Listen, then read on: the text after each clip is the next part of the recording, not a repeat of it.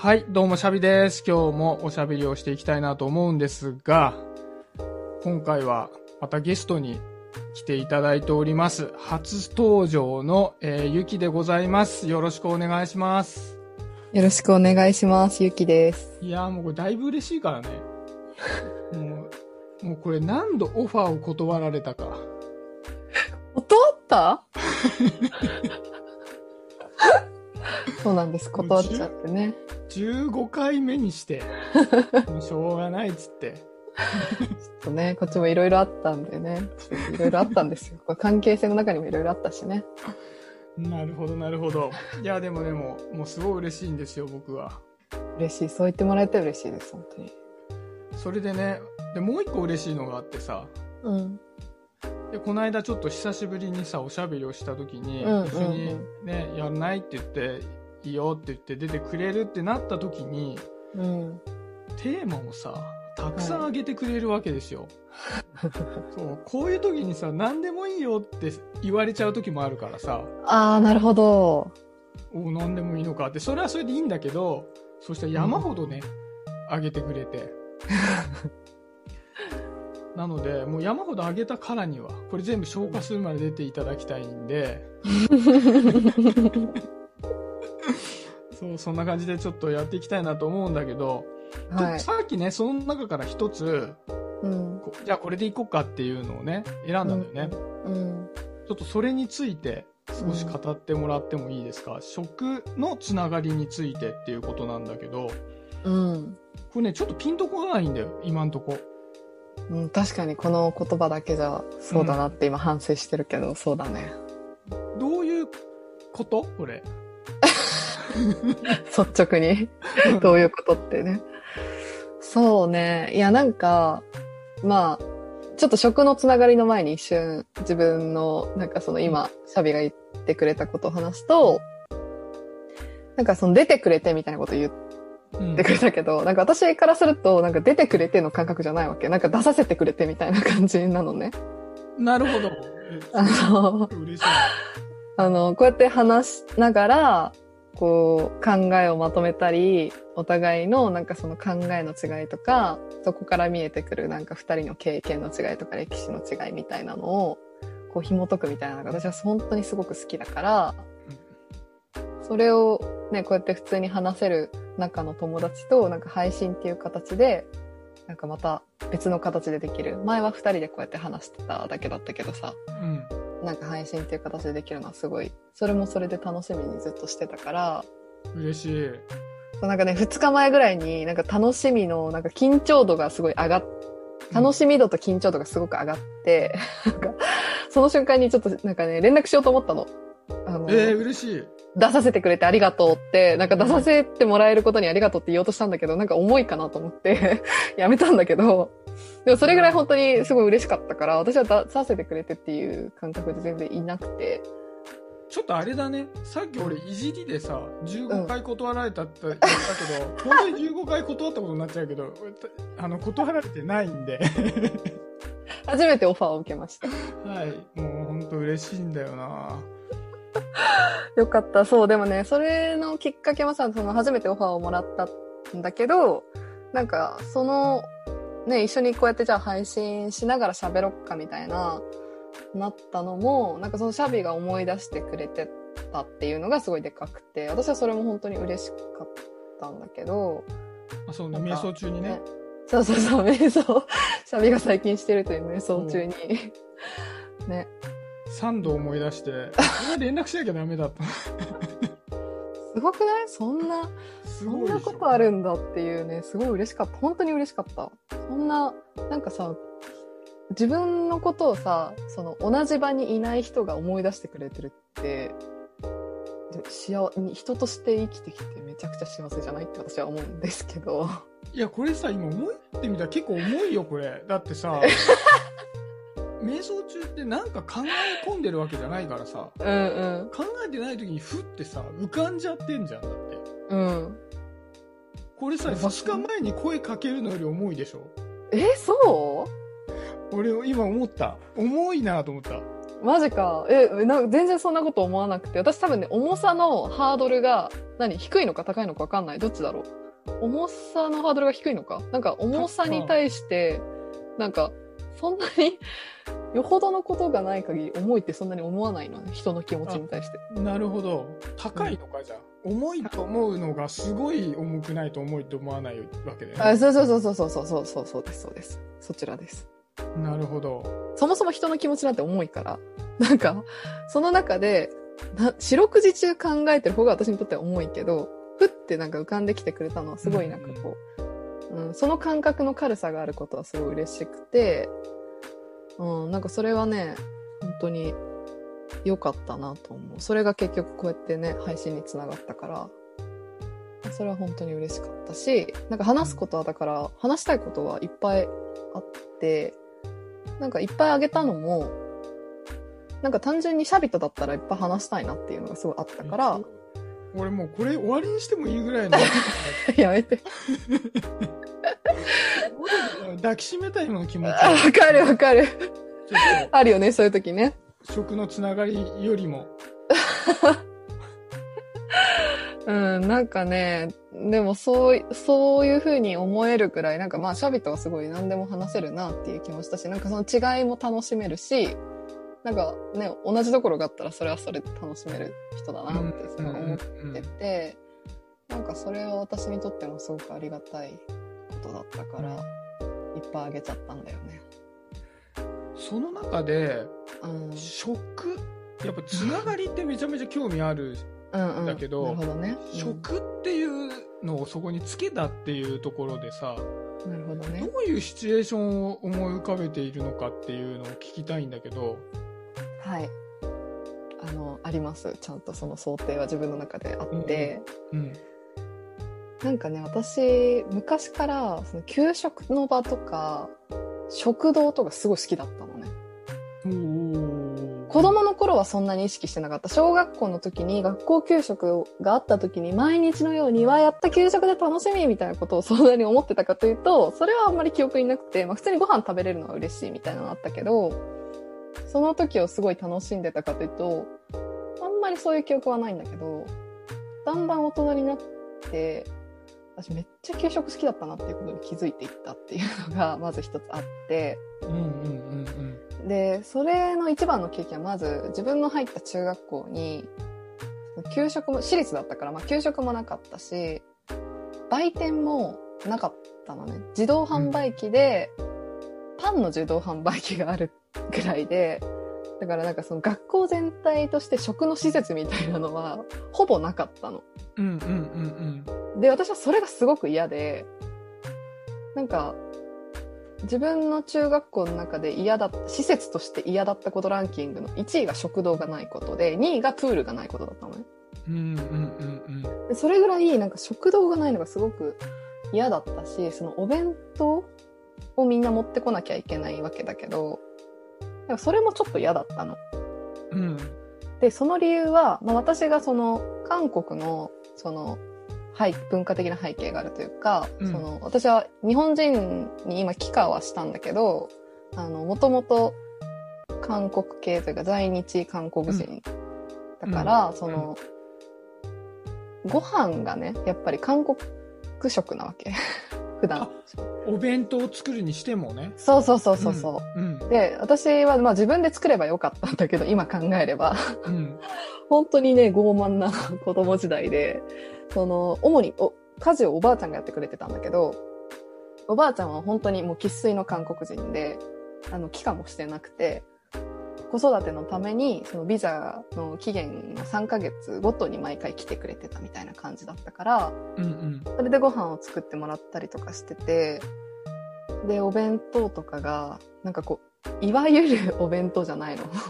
お弁当のさ、本とかレシピとかにあるような、本、なんかこう、お弁当らしさがなくて、なんか私はそれを学校に持っていくのがすごく恥ずかしかったのね。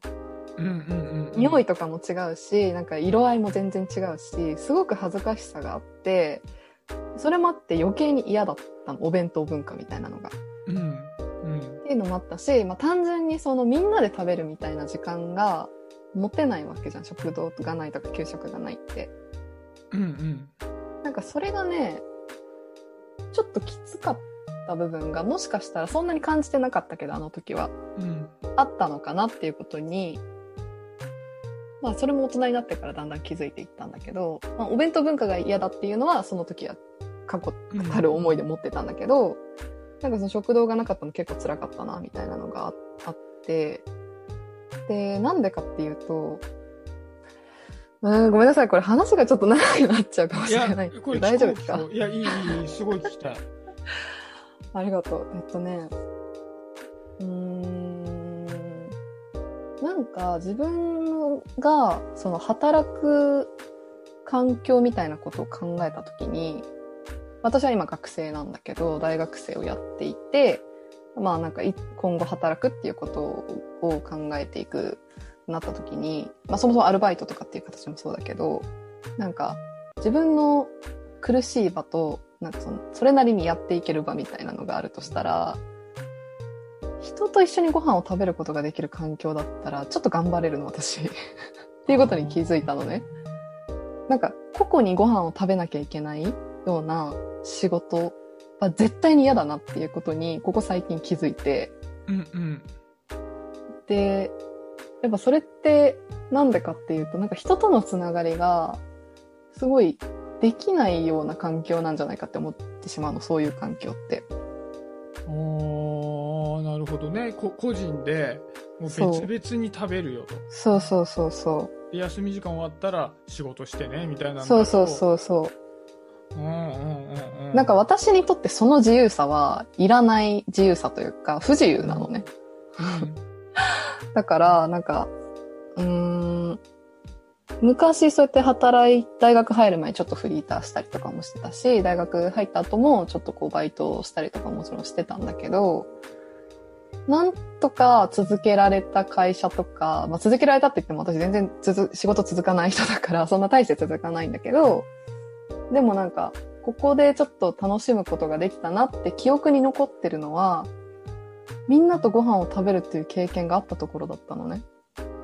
なるほど。うん、。そううん。で、なんか私はだから今後働くってなった時は、なるべく人と一緒にご飯を食べられるような仕事環境が整ってるところがいいと思って、でうん、じゃあ職場でも、職場の食堂があるとかでもいいし、うん、そのランチの時間になったらみんなでご飯を食べに行くっていう文化があるところでもいいし、うん、なんかそういうことをなんとなく考えてて、で、まあなんか給食が食べたいから教師になりたいって思ったこともあったし、うん、それは昔思ってたけど、今その大人になって考えてみたら、まあ給食じゃなくても、そうやってみんなとご飯を食べられるっていう職場環境を働くとしたら求めてるなっていうことに、まあ気づき始めた。なるほどな。なんかすごい。ああ、そういうことね。それで、まあそのことを友達になんか話したのよ。なんなんかのきっかけで話したら、あの、まあある本を貸してくれて、うん。なんか食の研究とかをしてる藤原達さんっていう学者さんが書いてる、なんか円食論っていう、円はあの、人の円とかの円ね。ご縁の円うんうん。に食、円食論っていう本を貸してもらって、で、それがまあ1ヶ月前ぐらいにちょっと貸してもらって、すぐ読んだわけじゃなくて、ちょっと課題とかで追われてたから、まあ読んでなかったんだけど、まあ最近それをまた、あの、ちゃんと読める時間が来たから読むようになって、っていうのも一つあったのと、あと最近ね、えっと、東工大の伊藤麻先生っていう、うんと、なんか身体のことを研究してる美学者うん。の先生がいるんだけど、なんかその先生の、あの、講演みたいなのをちょっと聞きに行っで美学者って何？どういう字の美学者？あの、美しいの美学。あ、美学の学問ってこそうそう、美、美の学、美の学って書いて美学。なんか哲学の兄弟みたいな感じなんだけど、とうーん。なんかさ、哲学って、あの、言葉にならないことを言葉にしていくというかさ、すごい定義もしっかりするし、なんかそれは何なのかみたいなことをししっかり言葉で突き詰めていくじゃない？うん、でもなんか、その、まあこれは伊藤浅先生が言ってたことなんだけど、美学っていうのは、その人間が感じた感覚とかさ、言葉にならなさみたいなものを大事にしながら、まあどうにかそれをもう言葉にするけど、根本はその言葉にならなさをすごく大事にするっていう出発点があって、なんか伊藤先生はもともと生物学をやりたかったんだって小さい頃から。うん。なんだけど、その大学入った時に、なんか結構その先生が大学入った時が情報化の時代だったから、なんか生物学とかも結構情報化されてって、うん。なんかその DNA 解析とかさ、なんかそのうん。DNA 読み取るとか、なんかそういう情報にこう吸い取られていく生物の、が生物学がそういう風になっていって、うん。でなんかそれが伊藤先生は、うん、と自分の知りたいことをこういう生物学じゃ知れないって思ったらしくってで自分の知りたかったことっていうのがその自分の見ている世界とは違う世界例えば虫が見てる世界とかうん。うん。その、まあ、身長が違う人だったらまた見えてる世界が違ったりとかするわけじゃない？その自分であるってことはすごく偶然なことなのに、あたかもその世界が一つかのように自分だけだと思っちゃうけど、きっといろんな見え方が世界にはあるはずで、そう思うと世界のあり方って絶対に一つじゃなくて、なんかそういういろんなあり方をもともと知りたいっていうようなその思いに対して、当時の生物学じゃそれに応えてくれないと思ったらしくって美学に変転校したんだって大学時代に。っていうこともあってそこからすごいそういう言葉にならなさとか自分の身体と向き合うこととか、まあ、それを通して他の人の身体の向き合い方とかそういうものにを研究するようになった研究者の人なんだけどうん。なんかその人が最近「利他とは何か」っていう本をその教著で出したのね。ああ、利他って利他的なのそう、利他的。的、利己的の利他。で、そもそもその先生たちというか、まあ、それのせ、その協調で出した人たち、ほとんどがみんな、現在東工大にいる先生で、なんか東工大って今、利他学っていうものをやって、やっていて、なんか利他っていうことを研究に、研究の一つのテーマとしててさ、うんうんうんで、その利他っていうのをなんか身体の観点から考えるっていうので講演をしてくれた。え、なにすごい面白そうだね、それ。いやもうすっごい面白かったよ。本当面白い。さ最高。本当にまあ伊藤麻先生は最高なんだけど、その話はもう、その話がメインというよりは、そこで出てきた話をしたいんだけど、あの、質疑応答の時に、質問してくれた人が、自分が、えっ、と、職場、自分の職場で、なかなかプライベートの話をしずし、まあしづらいじゃん、結構職場でさ、うん。急にプライベートの話とかすると、もうなんか最うん。ね、あの、いろいろ言われちゃったりとかもするっていうの怖いとかで、うん。したくてもできないとか、してほしくないっていう人はいっぱいいると思うし、うん。あとはなんかこう、身体的な接触もさ、特に日本だからっていうのもあるかもしれないけど、うん。なんか気軽にしちゃいけないものっていう風になってるじゃん。そういうような、なんか世界の中で、もうちょっとこう、人とのつながりをやりやすくする。そのプライベートの話とかもできない、身体的な接触もできない中で、どうやったらそのコミュニケーションのあり方っていうのを、その一方向的なものじゃない、双方向で作り上げていくっていうような場に変えられるかっていう質問をしたの。うんうん。で、で、なんか私じゃなくて他の人がね、うんうんしそうそう、したの。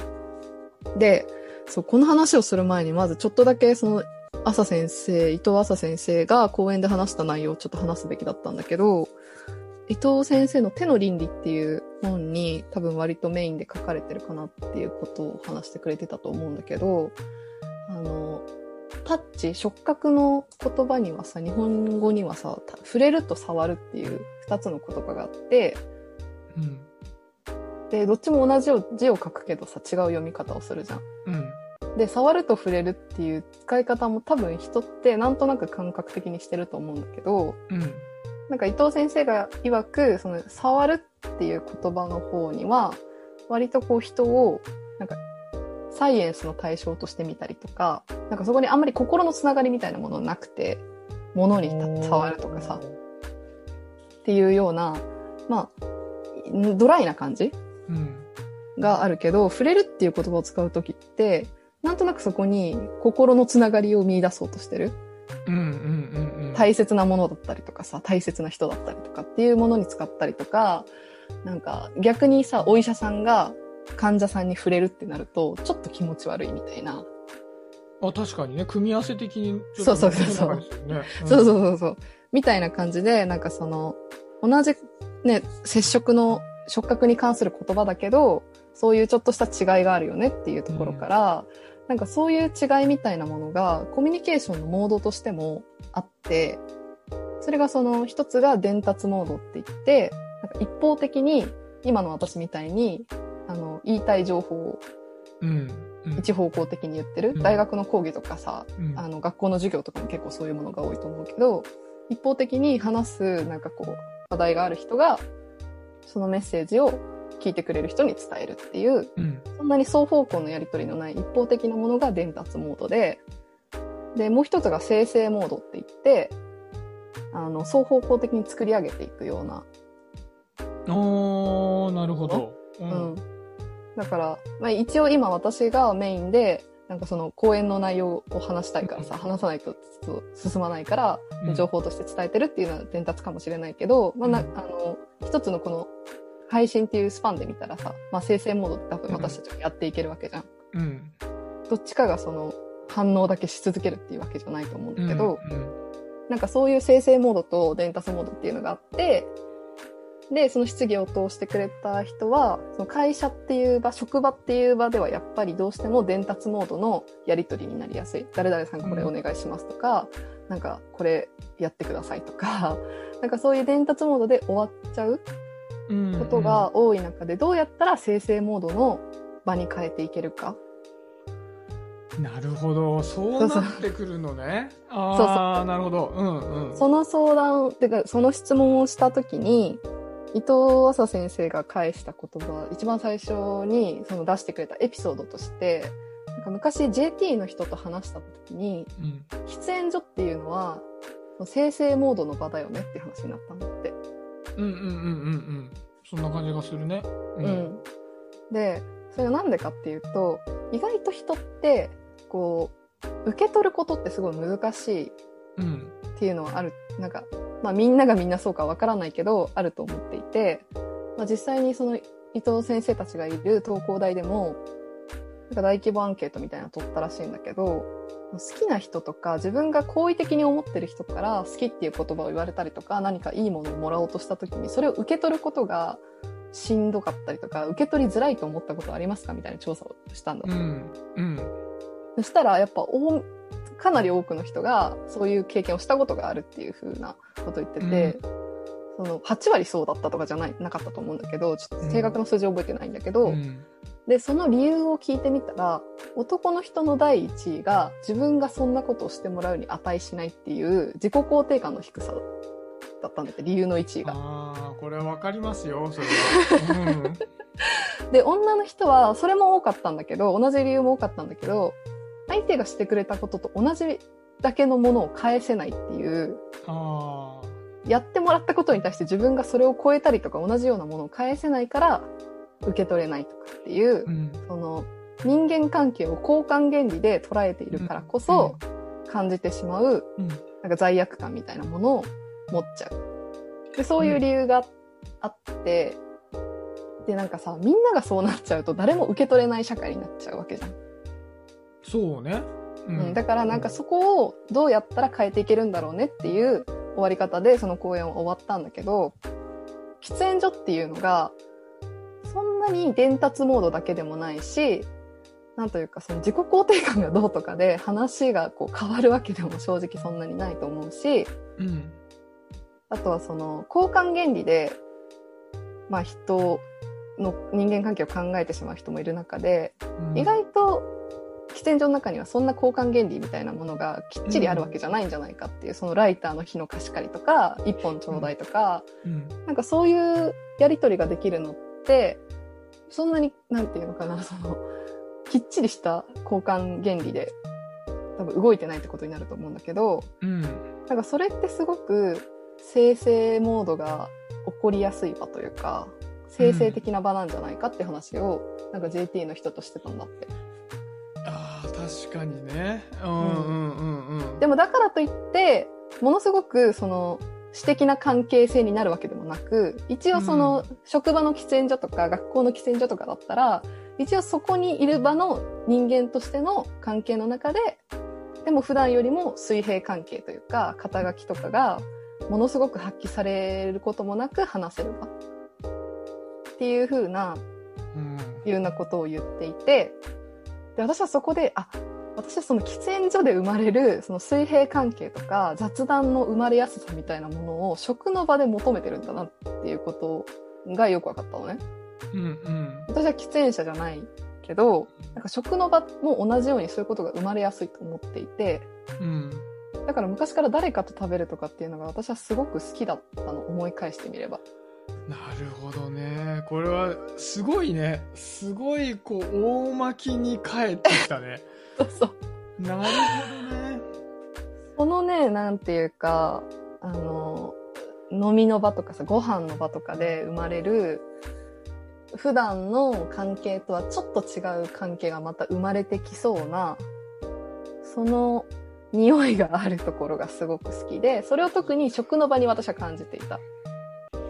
いやー、確かに、俺ちょっといい喋って少し。うんどうぞどうぞどうぞ。あのさ、俺すごい思うことがあってね。うん。その、ゆきと二人で喋りますって言った時にさ、なんかについて喋ろうって言って、ここで喋ってたり、うん。前回、まあ、撮ってないけど、普通に喋ってたじゃない？うん。で、なんかその対話的にさ、何かについて喋るっていうと、ちょっとやっぱ自分のこう、私的な部分というか、パーソナリティに触れるところで、いや、話を合うじゃない？うん。で、これさ、初対面だとするんじゃん。こうん。れしんどいよね、ちょっと。そうだね、しんどいね。初対面で対話しましょうって言って、いや、ちょっと待って待って、どうしてってなるでしょ？うん。うん。で、その時に、でもさ、仲良くなりたいっていうのはあるじゃない？人って。うんうんうんで、クッションってすげえ必要なんだなってね、常々思っててさ。はで、それが、いや、ご飯を食べているっていうクッションだったり、い。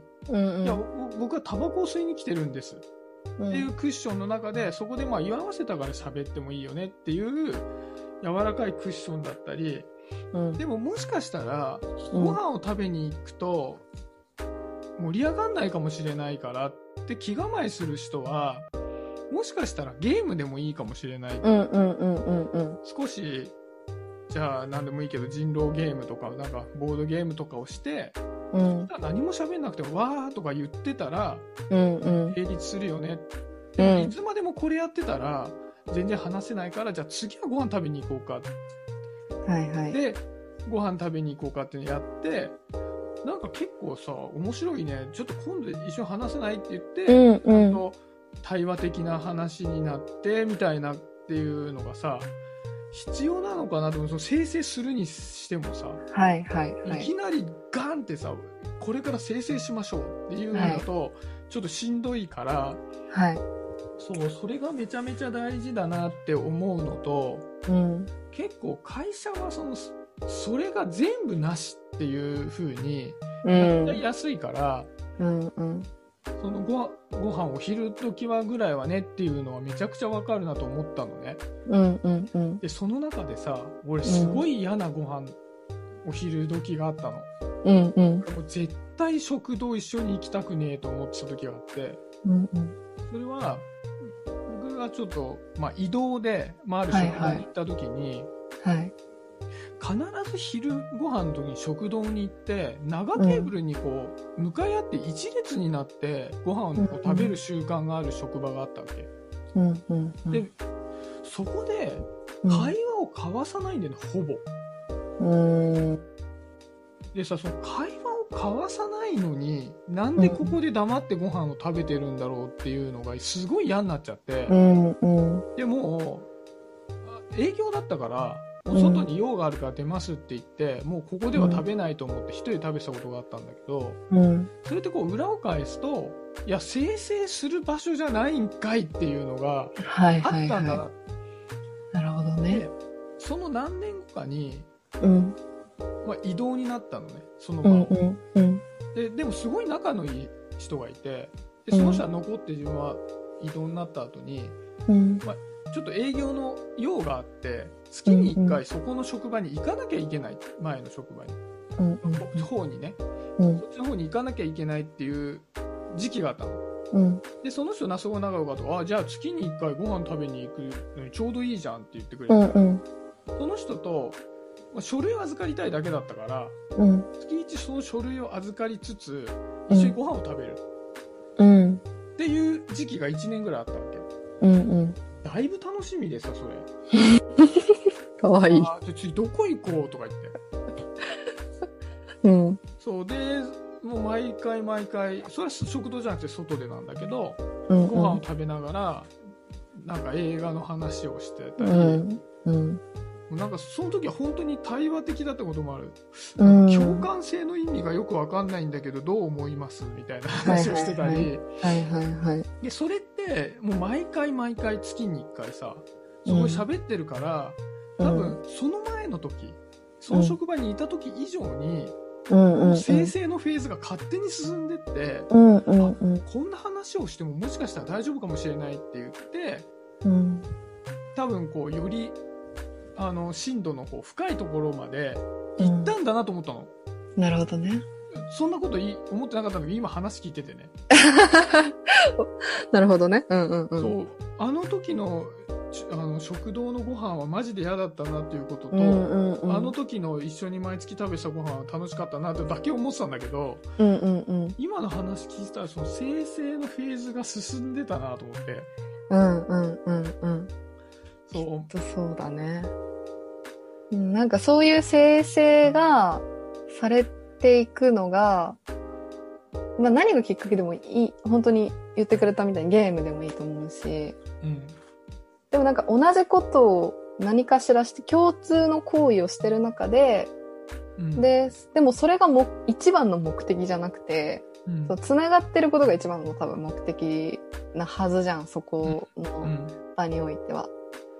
なんかそれが私はすごい好きそういう場ができていることがすごく好きで、で、まあ食が好き、食べるものが好きだからっていうのももちろんあると思うんだけど、なんか、食って欠かせないじゃん。うん、うん、どんなにね、あの、食べない人だとしてもさ、何かしらはどっかのタイミングでちょっとずつ入れないとうん、うんっていうことがほとんどだと思うし、その欠かせなさみたいなところで必ずぶち当たるからこそ、なんか何人たりともそれから逃げられないっていう、ある種の強さもあるから、なんかゲームみたいなものは人によってさ違うじゃん。大事さが。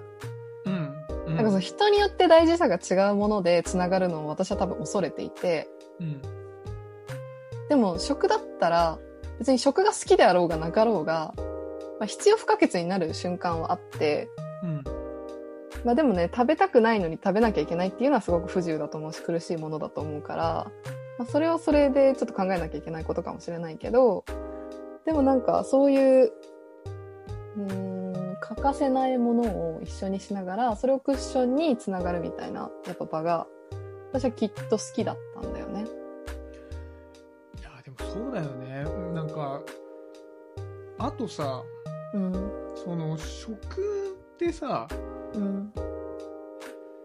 例えば机だけ1個ポンと置いてあってさ、うん。ここで一緒にご飯食べましょうかって言ってさ、何にもない部屋でさ、テーブルだけ置いてあって、ご飯だけ2つあって、2人で迎えて食べないじゃない？うん。そうね。家族だったらそれはあるかもしれないけど、うん多くの場合さ、周りに人がいたりするじゃない？うん。うんうんうん。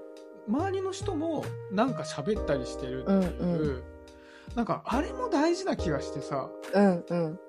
そのご飯を必ず食べなきゃいけないのを一緒に共にするっていうクッションがあります。うんうん。そこで少しこう、生成の、まあ、ふ触れ合いをします。でも横でも、生成してるなっていう、ちょっとガチャガチャしてるなっていうのが、柔らかなクッションみたいになって、よりこう関係性を築きやすくするんだろうなって思うの。確かにね。うんうん。そう、だから、特にまあこのご時世さ、ちょっとうん、ご飯食べるに行く機会減っちゃったんだけど、そうだね。で、まあね、こうやって喋れんだけど、うん。うんうん。でも必要だよねと思うね。うん、そうだね。うんいや、面白いなそう、そのね、必要性みたいなものと、本当に今シャベが言ってくれたみたいに、なんか、みんながそれをしなきゃいけないからこそ、絶対誰かはどっかでさ、食堂とか行ったら食べてるわけじゃん。うんうん。なんか、それもやっぱりこう、なんかすごく自分が意識的にそれを選んだわけじゃないっていううん。感じも大事だなって思ってて、うんうん。なんかさ、自分がすごく意識されてるなって感じる、または自分が自分で意識してる自意識が過剰な時って、ちょっと行動ってやりづらくなるじゃん。うん、なるなる。だからなんかその自分だけど自分がすごくクローズアップされてるような感じがしちゃう時って、そんなにこう、リラックスできないと思うんだけど、なんであろうと。食ってやっぱりなんかみんなに必要なものだから、なんか選び取ってそれを私は食べてるんだ、他の人と違うことしてるんだって感じにはならないじゃん。うんうん。なんかね、そこもやっぱり重要な気がしてて、私が食にこだわる理由はね。やっぱりそこでできていくつながりみたいなものっていうのが欠かせないものだからこそ、みんなにとって欠かせないからこそあるような気がしてて、で、多分そういう、そその中で生成されていく場が好きで、で、さっき一番最初に、一番最初じゃないな、その、自分が給食が好きだとか、食堂の話、その食堂がある場だとかさ、そういう職場に行きたいっていう風に言った後にちょっと話した、その、遠食論っていう本を友達から借りたっていう話なんだけど、なんかその遠食っていう言葉の意味みたいなものに、その遠食論って、の遠食ってその藤原さんがつけた言葉なんだけど、なんか、遠食って、教食？あの、共に食べるとは、もうちょっと違う概念だっていうふうに言ってて、なんか教食の方が強いわけ。一緒に食べなきゃいけない。だからそのシャビが言ったみたいな、みんなでその時間になったらここに並んで、うんこの場で食べなきゃいけないっていう、すごい目的が強いじゃん。うん。でもなんかそうじゃなくて、遠食はもうちょっとなんか食べてもいい場があって、食べられる場があって、そこにいつでも食べるっていうまあ目的のために来るけど、なんかそれが一番の目的じゃなくて、その中でこう人と繋がっていくっていう、なんか、これも藤原さんがつけた言葉だけど、弱目的性って言ってて、うん。目的が弱いの弱目的性っていうふうに言ってて、なんかその弱目的性が意外とそういう人の生成を作っていくっていうことにつながるんじゃないかなっていうふうに思ってて、うんうんなんか教職よりは緩いんだよね。遠食の方が。場があるってだけで、うん。うん。いやー、それすごい思った、それ。うん今聞いてて、俺そのさっきすごい嫌だった食堂の時にさ、うんうんうん。いや、お前も、たまには昼に残って食えって言われてすげえ強食だったと思って。うん、確かに。そうで、一方で、うん。大学の時に、食堂があったんだけど、んなんか似た、同じ場所でさ、よくご飯食べてたの。はいはい。で、同じ場所でご飯食べてたんだけど、別にいつも同じ人がいるわけじゃなくて、うんうん。まあ似たような人たちがいたわけよ。はいはいはい。あいや、俺ちょっと今日次の時間あるからいないわっていうので、メンツ変わんだけど、うんうんうん。あそこに場所だけはあって、うんうんうん。で、組み合わせが変わりながらいるってすごい弱目的じゃん。だってうん別にいる組み合わせ違うし、その人そうだねが会いに行ってるわけじゃないし、うん。なんかそっちだよね。それはすごいだね。大事だったけどさ、うん。大事だったけど、うん。で、それがさ、やっぱ育むじゃない？人間関係をね。うんうん。で、うん育まれてんだったら、もうその弱目的性じゃなくてもさ、うん。喋ろうぜって言って、うん。ね、なんか Zoom とか電話で喋ってもいいかもしんないけど、うん。その弱目的性が薄れちゃうとさ、うん。初めのさ、こうフェーズがクリアされなくなっちゃうね。うん。うん。うん。うで、ん。リモートですって言ってさ、うん。基本リモートなんで会わなくて大丈夫ですよ。で、なんかあったらズームと Teams でって言われてさ。で、いや、いいんだけど、うん。そこってさ、たまたまじゃないじゃん。うん。あ、じゃあこの打ち合わせはここでやりましょうって言っても、うん伝達のやつになっちゃうし、うん。そうね。そうね。だから、こう、一からさ、人間関係作っていくときっていうのは、たまたまそこにいたとかさ、うん。うん。そういうのがすごい大事だから、うん。下手したらちょっとできなくなってきちゃうかもしれないよね。そうだコミュニね。ケーション取り方によってはね。そうだよね。うん。でもその偶然性みたいなものの中につながりが生まれるっていうことを私はすごく尊さを感じるから、うん。うん。多分その尊さをより食の場に見出してたんだろうね。っていうのがあって、食のつながりの、まあ今それこそね、それも難しくなっていってしまってるわけじゃん。うん。代代替する場所って何っていうのもあったし、うん。なんかこの感染症の、まあ、世の中になって、ますますちょっとそのつながりっていうのが忌避されるものになってしまっていってしまったら、その、まあ、代替も何っていうのもあるけど、本当にこのままでいいのかっていう、やっぱ問いもちょっとどこかにあってさ、ある。あるよね。だから、こうやってさ、しゃ喋ってんじゃん？収録しながら。うん。で、他にも最初にじゃあ誘ってって言って、それが、いわゆるそう、生成的なさ、うん。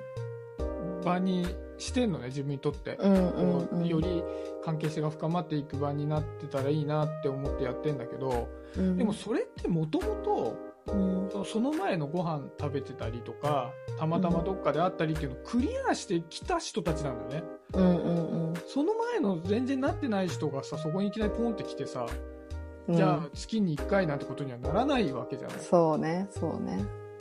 そうだからそれは今まあこのご時世になって1年ちょっと経つけどうん、それが5年とかなっちゃうとさ、ちょっとき、まあ、難しいよね。難しいね。本当に、私にとって人のつながりがないってかなり死活問題だから、うん。うんその場、生成される場所がなくなってる状況なんです、今。それあれだね。あのーちょっと次のテーマにしたいわ。そうなんだ。生成、今さ、食の話じゃん？うん。で、ちょっと時代的な話でさ、うん。難しくなってきたねってなったから、うんその元の初めの生成する過程を食で作れなくなってしまったならば、うん。どうやって作ったらいいのかっていうのを、ちょっとね、またで話したいんだけど、うん。ちょっとね、そうそう40話そう分ぐらいなのでも、うそんなに話したの？待って、怖い。ごめんなさい。だからちょっと一旦、怖っ締めましょうか。閉めます。はいめっちゃ。楽しかったわ。ありがとう、閉めてくれて。ちょっとじゃあこんな感じで、食のつながりというテーマで、そうだね。ありましたが、ちょっと次回のまたテーマが上がったところで、一旦ちょっと締めさせていただきたいとます。い、や、まあ、ちょっともっと話したいこといっぱいあったなっていうこともすごいああったのと、まあちょっと私も次回その話したいことのもっと入れたい、食のつながりの、まあ、つながり方とか、まあ、生成のされ方みたいなもので別のものを考えるっていうのももちろんしたいし、うんうん。まあ、その飲食論にな、なんか中にあもあったんだけど、なんかその食っていうものが商品化されちゃってさ、うん食っていうものをきっかけに、そのさっきも交換原理って話出てきたけど、人とのつながりもすごくこう、商品を介してでしかできなくなってるようなつながりっていうもの自体を考えたいなっていうのもあって食のつながりを出したの。え、ちょっとごめん。あの、商品のそれに関してのつながりって何？ちょっと最後にそれだけ聞き。あのさ、食べ物に、あの、値段がついてるじゃん。うん。すべて。うん私たちが食べようとするものには値段がついていて、その、買うっていう行為うをん。通じて食べ物を手に入れて、うん。で、ご飯を食べたりとか、そうやって人と繋がったりとかするわけじゃん。あ、そうだね。それはもうじ、うん時世関係なくそうだったね。時世関係なうんくそうじゃん。で、なんか、なんていうのかな、物々交換でやり取りができる経済に私はいないから、そういう経済圏にいないからっていうのもあるけど、そういう商品を介してでしか人と繋がれないって他にも絶対いっぱいあると思ってて、うんうんうんうん。なんか例えば人の、と話すっていうこととか、不満を話すってことがしづらいから、お金を払ってカウンセリングに行って、話を聞いてもらう。